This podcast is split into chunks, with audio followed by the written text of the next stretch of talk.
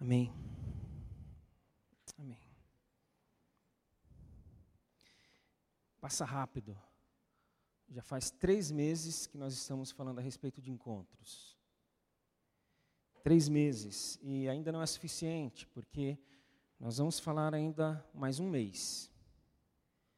Serão quatro meses falando a respeito desse tema. E eu queria hoje fazer uma revisão. Revisão dos três meses, Marcelo? Não, revisão talvez dos três últimos anos. É, talvez mais do que os três últimos anos.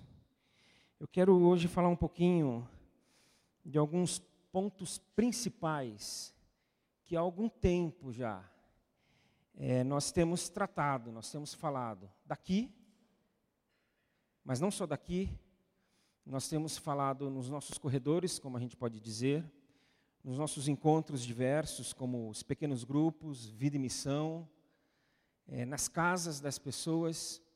Temos falado é, durante a nossa caminhada. Então, é essa grande revisão. E para isso, eu, eu te convido a abrir o Evangelho de João, no seu capítulo 6, a partir do 66 até o final, que já é o 71. João 6, 66. Então, quando eu falo de revisão, é, é, nós não vamos, ao final, fazer um tratado teológico, um tratado de confissão de fé, não. Mas eu diria que talvez seja algo muito próximo disso. Muito próximo disso. E embora a leitura vai ser a partir do 66, na verdade essa história começa no versículo 1, quando Jesus multiplica pães e ele dá à multidão que ali estava com ele, abençoa o pão e distribui, abençoando pessoas, abençoando vidas, abençoando corpos cansados. E aí ele vai embora com seus discípulos, ele pega o barco e naquele meio do caminho ali, do mar, uma situação adversa acontece, até que eles chegam ao outro lado. E a multidão, ao perceber que eles não estavam ali, Jesus e seus discípulos mais próximos, pegam também barcos, atravessam e vão até eles. E perguntam para Jesus: como é que o senhor veio aqui, para aqui? Como é que, por que, o senhor nos deixou? Aí Jesus fala: vocês estão atrás somente da comida que perece desse pão que eu abençoei e dei a vocês. Mas vocês deviam gastar a energia de vocês com pão que, que, nos, que sacia a gente para a vida eterna. Então ele começa a falar da vida eterna. Ele fala bastante coisa. Ele fala coisas que as pessoas ou não entendem muito bem ou não concordam com ele. Porque ele fala a respeito dele mesmo, e as pessoas falam: como é que alguém pode dar de si? Como é que alguém pode entregar a sua carne, seu corpo? E ele, ao final aí dessa, dessa conversa, desse discurso, ele diz a respeito daqueles que o deixariam, inclusive porque ele estava em mente, é, estava na mente dele a traição de Judas. Aí chega no 66, por isso que tem aqui, nesse momento, a gente não poderia ler a partir do 66, sem entender um pouco do que aconteceu antes, porque aqui começa falando, nesse momento. Depois de tudo que ele falou, depois do que eles viveram ali no, no, no tempo recente, muitos de seus discípulos se afastaram dele e o abandonaram. Então Jesus se voltou aos doze e perguntou: Vocês também vão embora? Simão Pedro respondeu: Senhor, para quem iremos? O Senhor tem as palavras da vida eterna. Nós cremos e sabemos que o Senhor é o Santo de Deus. Então Jesus disse: Eu escolhi vocês doze, mas um de vocês é um diabo. Ele se referia a Judas, filho de Simão Iscariotes, um dos doze que mais tarde o trairia. Palavras da vida eterna. A gente vai trabalhar em cima disso. Palavras da vida eterna. Vida eterna. Se tem uma coisa, se tem um tema que associamos à salvação em Cristo, é vida eterna. Ou seja, a pessoa se entregou a Cristo, a entrega dela de alguma maneira está associada a algo que foi dito a ela de forma profunda ou superficial, de forma direta ou indireta, mas de alguma maneira a respeito de vida eterna. É, ao mesmo tempo, se tem um tema que temos dificuldade de entender, é a vida eterna. Mas muita dificuldade. Como assim? É porque a gente associa a vida eterna ao quê, gente? Vida futura. Vida sem fim. Vida após a morte. Vida vida sem problemas. Vida eterna. Então, justamente porque a gente pensa em vida futura e em vida pós-morte, aí nós começamos a nos enrolar, a nos complicar nessa vida. É futura, é depois que a gente morrer. Então a gente começa a, a, a não conseguir, parece que, viver nessa vida. Porque vida futura, pós-morte, é, nos leva a entender uma vida inacessível. Uma vida que a gente não acessa. Uma vida inalcançável, a gente não alcança. É futura. É depois que a gente, como se diz, né, partir desta para melhor. Olha como a gente usa essa expressão. É uma vida inalcançável, inatingível, é para lá, um dia. É, é, um dia, gente. Vida eterna é um dia, tá? É lá. É um dia. Um dia ela chega. É num outro lugar, é numa outra dimensão. Não é para agora. Não é. A, a, gente pensa assim. Vida eterna não é para agora. É relativo a questões que nós pouco podemos é, fazer e viver nesse tempo presente. Então nós ficamos presos a certas condições, a certas realidades é, que estão postas. E aí o que, que nós vamos fazer? Está posto. Porque vida eterna é para além da morte, então existem certas questões, porque nós não podemos tocar nesta vida, que nós vamos ter que Está aqui, gente, está aqui, não tem como a gente. É, nós vamos de mal a pior e, e aí nós temos que nos resignar apenas. Ou então, se é vida futura, pós-morte, existem coisas boas dessa vida, existem coisas que nos dão prazer nesta vida, mas nós não teremos prazer agora, porque não é para agora. Então, ou algumas coisas se estabelecem e não tem como a gente tirar, ou outras que poderiam muito bem se estabelecer, mas não chegam a nós, a gente não tem como inserir. Mas não, a vida eterna é, não é apenas uma questão futura, é para agora também. Mas nós pensamos isso, é uma questão futura. E nós pensamos mais coisas. Nós pensamos que não somente é inacessível, mas também é imaterial. Se eu não acesso, essa vida não é material, é futura. É quando a gente pensa, né, quando a gente desencarnar. Então essa vida é imaterial, não tem nada a ver com a matéria, se não é para agora. Será para uma realidade em que a matéria já não mais existirá. Questões como fome, sede. Alguém bebeu água já hoje? Espero que sim, e que já tenham bebido bastante água. Questões como frio, é, serão passado quando o futuro chegar. Quando o futuro chegar, essas questões não mais existirão. Quando? Mas, como o nosso futuro é inacessível, nós desprezamos fome, sede e frio no presente. Olha que raciocínio. É, chega a ser lógico, né? Um dia isso vai passar no futuro. E quando for passado lá no futuro, isso que a gente não vai ser mais presente. E se não alcançado, se eu não toco, porque é vida eterna, não tem a ver com a matéria, não é palpável, não é mensurável, não é, não tem a ver com corpo, não tem a ver com sangue, suor e lágrima, não tem a ver. É, aliás, depois ouçam a mensagem do Michael da semana passada, em que ele, ele, ele explora bastante essa questão do corpo. Bastante. É, mas a gente acha o quê? Que não tem nada a ver com o corpo, com a matéria. A gente acha que tem a ver com desencarnação.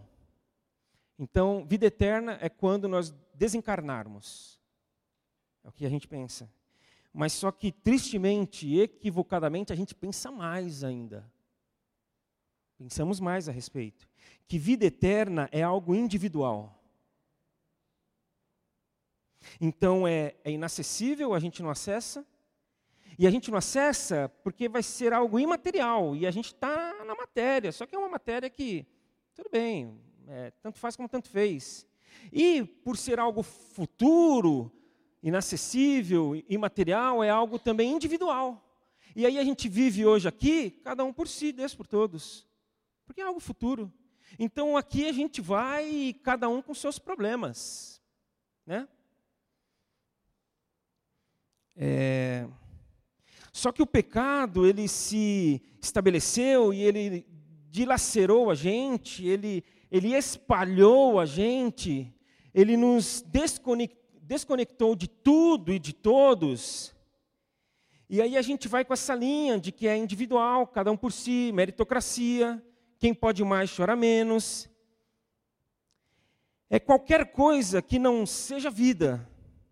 Nós queremos o céu, mas nós nutrimos o inferno na terra. É isso que tem acontecido. A gente quer o céu, vida eterna é céu. Lindo céu, a gente canta. Onde vou morar, no lindo céu.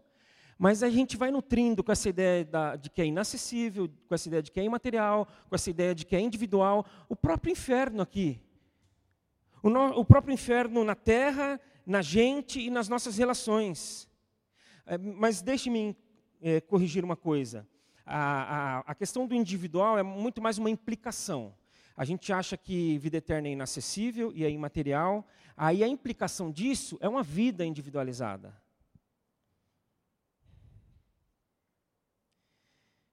É, é será que a gente acha mesmo que quando os discípulos chegaram para Jesus e responderam à pergunta dele: Vocês vão embora? Será que dá para a gente imaginar mesmo que eles disseram: Tu tens as palavras de vida eterna, Senhor? Eles quiseram falar tudo isso que eu destaquei até aqui? Eles tinham em mente tudo isso que eu falei até aqui? Eles intencionavam e desejam essa vida que eu falei até aqui? Senhor, nós, vamos, não, nós não vamos embora de jeito nenhum, Senhor. É, pois nós queremos essa vida, Senhor. Nós queremos uma vida inacessível, Senhor. O Senhor tem ela para nós. Senhor, nós queremos uma vida imaterial, Senhor. Ah, como assim o Senhor pode perguntar para a gente se a gente quer ir embora? Senhor, nós queremos uma vida individual. É isso que a gente quer. E como o Senhor veio oferecer, fechou. O Senhor quer dar, a gente quer receber, então embora a gente não vai. Não, gente, não foi nada disso que eles disseram. Porque para o judeu, é, vida eterna não era algo futuro decididamente não era algo futuro. Era algo já presente. Presente, para agora.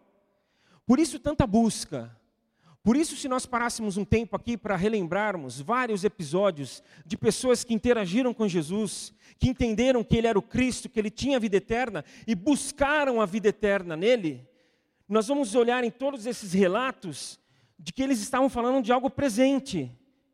Quando Jesus está partindo, num certo momento, é interessante isso, né? Jesus falava e partia, falava e partia, falava e partia. E a gente quer um Cristo que fale e fique, fale e fique. E quando a gente quer que ele fale, né? A gente quer que ele fique. Mas ele falava e partia. E uma né, dessas dele ter falado e partido, um jovem vai até ele, para ele e fala: Senhor, bom mestre, o que eu devo fazer para herdar a vida eterna? O reino dos céus.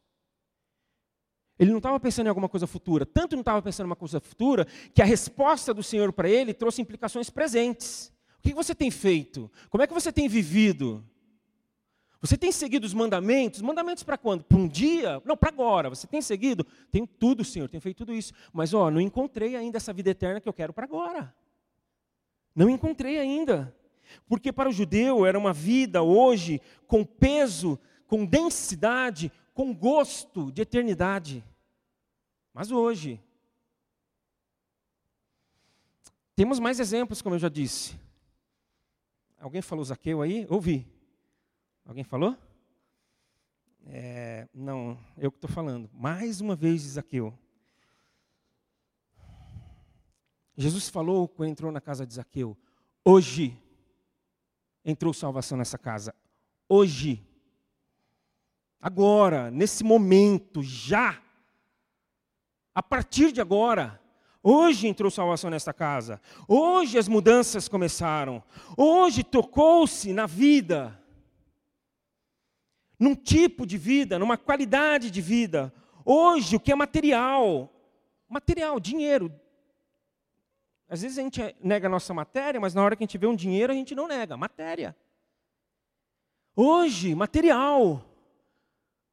Porque ali a conversa girou em torno de dinheiro depois. Depois que a salvação entrou na vida de Zaqueu. Depois que ele começou a vida eterna dele aqui. Ele falou: peraí, eu tenho que mexer dinheiro com dinheiro, eu tenho que tratar direito, eu tenho que agir corretamente. E aí, nesse, nesse reajustar a sua matéria, ele, ele dá aos pobres parte. Olha só que interessante. A vida eterna passou por mexer naquilo que é material, e o material desembocou no quê? Nos pobres. Significativo demais isso, gente. Demais, absolutamente.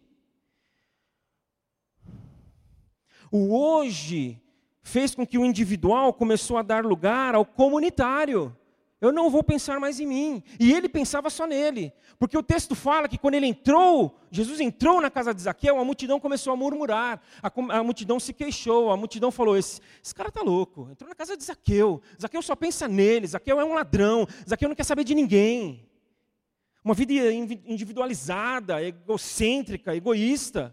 Mas não, ele falou: ah, vou começar a pensar nos outros, eu vou devolver, eu vou repartir. Porque hoje implica em uma visão comunitária dessa vida eterna. Porque vida eterna não é um lugar para onde nós vamos. Não é um lugar para onde nós vamos. Vida eterna é uma pessoa a quem nós nos entregamos. Gente, isso muda tudo. A gente acha que vida eterna é para onde nós vamos.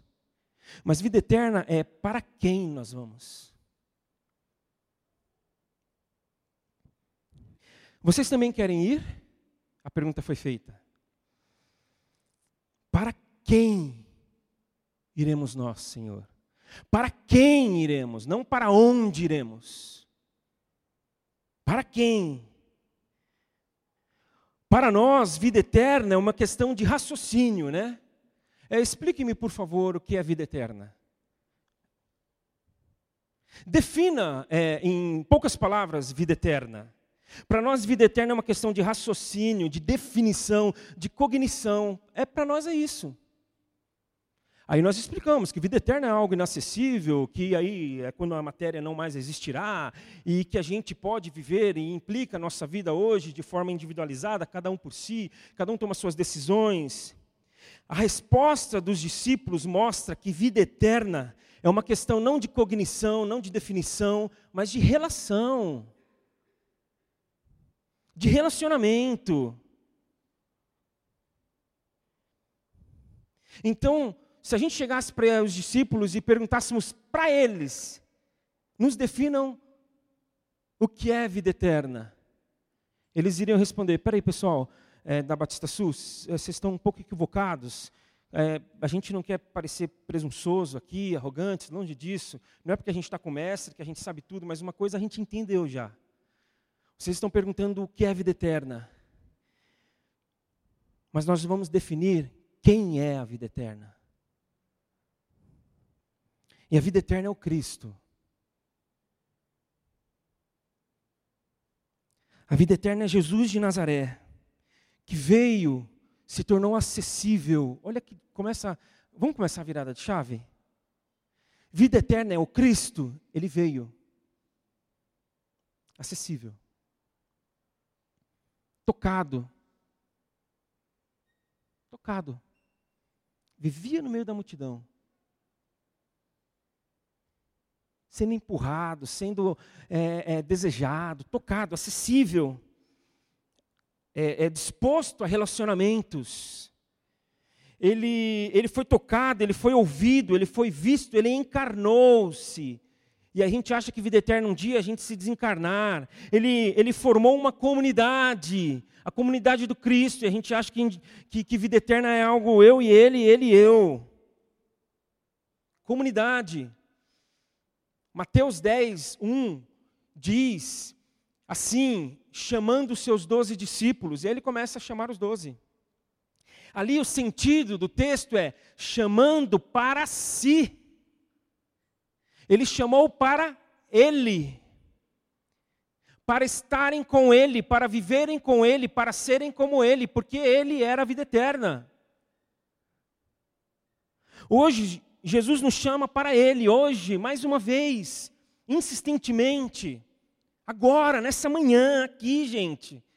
24 de novembro de 2019, que horas são? Sei lá que horas são, mas agora Ele nos chama para Ele, para uma vida comum, para que nada falte a ninguém, nesse tempo. Falando em tempo, no meu tempo, é, a gente se queixava, nós jovens, jovens nos queixávamos de que a igreja não tratava de certos temas. Não tratava, ponto. Era basicamente sexo, drogas e rock and roll. Resumindo, muito resumidamente, não tratava. E hoje? Hoje até rock a gente toca. Os temas mudaram. É, é mudaram ou, ou, foram acrescentados, coisas que na época, então, se sexo, drogas e rock and roll a gente não queria nem saber, imagine temas como eu, eu confesso que eu ia abrir aqui nesse momento, para que vocês falassem temas. Que hoje a igreja não trata, mas eu fiquei com medo de abrir aqui. Mas fiquei com medo, falei, não, eu não vou passar, eu não vou passar por isso. De, de, de um falar, de outro com, com muito, muita vergonha ressaltar outro tema, e aí eu ficar aqui, ficar no vácuo. Mas a igreja não trata de racismo. Não trata.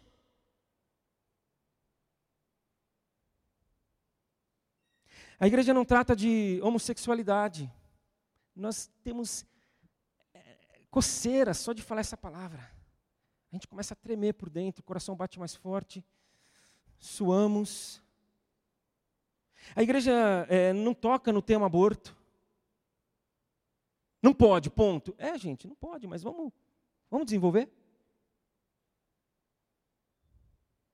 Vamos pelo menos ouvir aqueles que dizem que pode ou que deve ser permitido. Nós paramos para ouvir. É, não fala de políticas públicas, de misoginia. E aqui eu não estou falando de bandeiras. Se a gente ainda acha que eu estou falando de bandeiras, gente, por favor, aí que a gente não vai tocar nesses temas mesmos.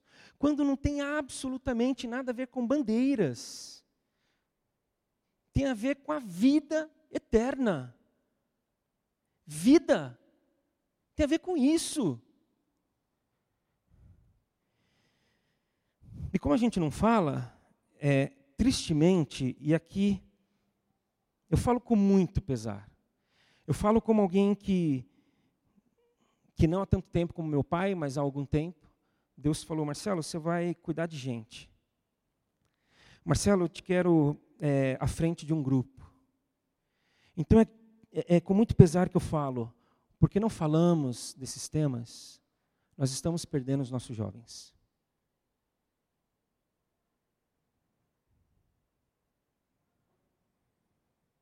Estamos.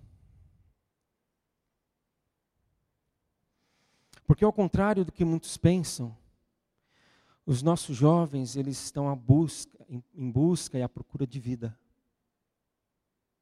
Muita gente pensa que não, pensa que é o contrário. Eles estão querendo se matar, olha essa vida, olha as escolhas, olha o discurso. Eles estão querendo vida. E se nós não falarmos de vida, vida encarnada, porque a gente fala muito de vida, não, claro que a gente fala, mas a gente fala de uma vida desencarnada. A gente, a gente fica só com a primeira parte do encontro de Isaías, com a glória de Deus no templo. Santo, santo, santo, os anjos cantavam. Exaltado é o Senhor. A gente fica só com essa parte, linda. Linda mesmo. Real. É verdadeira. Mas a gente se esquece de que o, um, um dos querubins foi até Isaías. E foi até Isaías porque Isaías falou que, ai de mim, que vivo, que sou um homem de impuros lábios. Impuros lábios. Ele estava falando de algo real, presente. E ele estava falando de algo comunitário e vivo num povo de impuros lábios. Ele se coloca no meio de todos. E aí um querubim vai até ele, prega, pega uma brasa viva e toca na língua dele e cura ele. Aí nós ficamos só com santo, santo, santo, real, verdadeiro, importante, necessário, mas a gente não desce. A gente não vem para o chão. A gente fica lá em cima e aqui embaixo, que é este ai de mim. Ai de mim, racista. Ai de mim, preconceituoso. Ai de mim. Ai de mim. Ai de nós, porque nós vivemos neste contexto. Então nós estamos perdendo os nossos jovens. Aí a gente fala assim: ah, Marcelo, mas calma lá. É, eu te entendo. Você está meio pesado hoje, né? É, você está lamentando demais, nossas crianças estão aqui. Ali, ó, você não vê quantas, a gente fica, ouve o barulho delas, elas correm. E aí elas vão crescer, elas vão tomar espaço, elas vão crescer e elas vão ficar aqui, aqui e aqui, tá, gente? Não é aqui. Até elas começarem a ler. Até elas começarem a ler o quê? O mundo. Então, quando elas começarem a ler o mundo, e olhar que a igreja está desconectada do mundo, elas vão fazer o quê? Elas vão fazer o quê?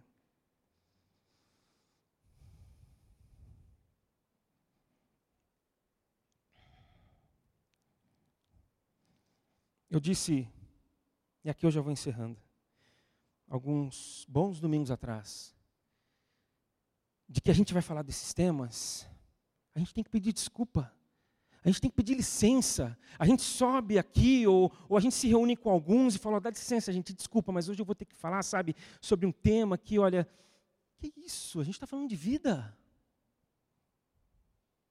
Tudo bem que é uma vida que está faltando, está faltando, vamos falar dela. Para que não falte, para que superabunde. Plena que Ele veio nos dar, vida completa. E se a gente tira fora e a gente, se a gente se esquiva de parte dessa vida, não vai ser plena. Não vai ser completa. Nós precisamos pedir para que o Senhor tenha misericórdia de nós. E nós vamos fazer isso a partir de agora, desse momento. Eu sempre falo que nós precisamos orar, né, gente? Vamos orar, mas nós precisamos orar muito. Não dá para ficar só nessa oração aqui final, não dá. É pouco. Tá, Marcelo, a gente já vai orar aqui. É, que mais que você quer que a gente faça? Ore para que Deus nos, dá, nos leve ao arrependimento, à mudança de mente, a pensarmos diferente, a pensarmos com a mente de Cristo, a entendermos que vida eterna não é algo inacessível, não é algo imaterial e não é algo individual, mas a gente tem acesso àquilo que foi encarnado e encarnou-se para que ao redor dele uma comunidade fosse formada. Vamos orar por isso. Combinado? Combinado? Graças a Deus, alguns mesmo que de forma discreta, estão balançando a cabeça. Combinado? Amém. Amém, igreja. Nós vamos orar agora. Enquanto Michael e Mika sobem, se preparam para a última música, nós vamos orar agora.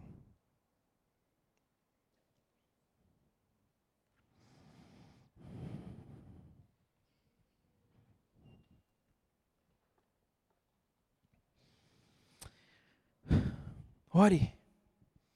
Suplique ao Senhor. Senhor, nós queremos vida, nós queremos vida para nós, nós queremos vida para nossas famílias, para os nossos filhos, para os nossos netos, nós queremos vida para a nossa comunidade, para a nossa cidade. Será que a gente pode falar para o nosso país? O país Brasil está precisando de vida? Vamos orar. Vamos orar.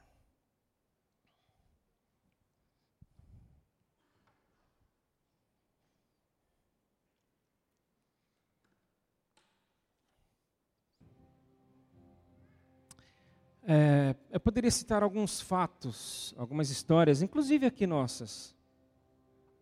Inclusive nossas, de alguns dos nossos. Mas eu queria citar apenas uma que eu já compartilhei em algum momento, de um executivo é, lá do Rio de Janeiro, que quando aconteceu aquele, aquela tragédia ambiental, é, em que pessoas foram soterradas lá em Angra dos Reis, naquela região. Ele pegou o final de semana dele e foi para lá. Para ajudar. No que fosse necessário ali. Antes dele ir, ele foi ao pastor da comunidade que ele participava e pediu ajuda. Aí o pastor falou: não, não está no planejamento, não está no orçamento e Vá em paz, vá com Deus.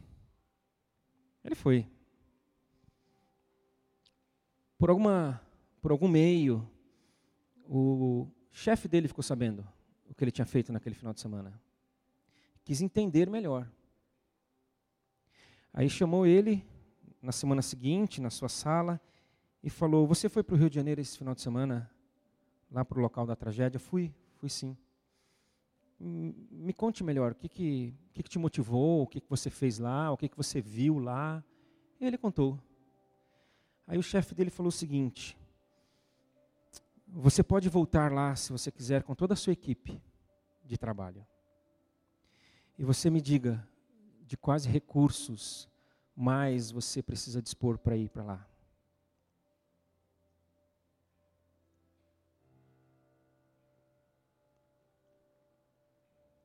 Senhor,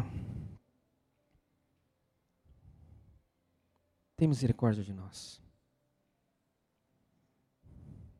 A gente não quer, e se existe algum, uma, alguma, algum desejo escondido, calado, velado em nós, de que essas nossas faltas que estão estabelecidas na nossa mente, no nosso coração, na nossa caminhada, se existe algum desejo é, é, de que as coisas não mudem, de que tá bom do jeito que tá, de que tá gostoso, de que puxa, que manhã maravilhosa aqui.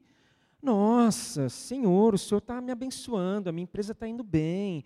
Puxa, fazer o quê?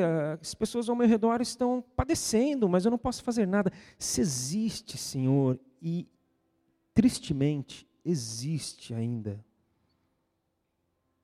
lá no fundo, um, um, uma voz falando: deixa como tá, gente. Deixa como tá. Isso aqui um dia vai acabar. Senhor, nós te pedimos, Tira isso de nós em nome de Jesus, Senhor. Arranca isso da gente, Pai. Faz uso do que o Senhor quiser e precisar para que isso mude na gente. Nos leve a uma consciência de que somos pessoas de impuros lábios, nós somos corruptos, nós somos nós estamos corrompidos e vivemos no meio de um povo corrompido. Nos dá essa consciência e nos toca para que nós possamos falar como Isaías falou, quando o Senhor indagou a ele: quem irá por nós? Quem? Quem? Com quem eu posso contar? Quem está do meu lado? Quem entendeu o que eu quero? Quem quer a mesma coisa que eu desejo? Possamos falar como Isaías, Senhor Eis-me aqui. Eu estou aqui, Senhor. Conta comigo, conta conosco, conta com essa comunidade, conta com esse grupo de pessoas. Esse grupo falho, esse grupo debilitado, esse grupo teimoso, esse grupo invejoso, esse grupo intolerante, esse grupo que falta coragem, esse grupo conta conosco, Senhor, porque enquanto o Senhor vai nos tocando, a gente quer ir tocando naqueles que o Senhor quer que nós toquemos, Senhor. Tem misericórdia, Senhor. Que não seja um discurso, que não seja um discurso, que não seja um alívio de consciência. Nossa, falamos disso, que bom. Puxa, como precisávamos extravasar. Enquanto, Senhor, o Senhor trabalha na gente, nos convence. Traz os jovens de volta, Senhor. Mantém os adolescentes, Pai. A gente não está nem aí para número, a gente está aí para gente, para vidas. Nos ensina a ensinar direito às nossas crianças, Senhor. Para que elas não se percam no meio do caminho. É o que nós te pedimos, Senhor. É o que nós oramos, Senhor é o que nós esperamos. E como é o que o Senhor deseja também, e como essa é a tua esperança para nós também. Obrigado, porque o Senhor fará e continuará a tua boa obra em nós.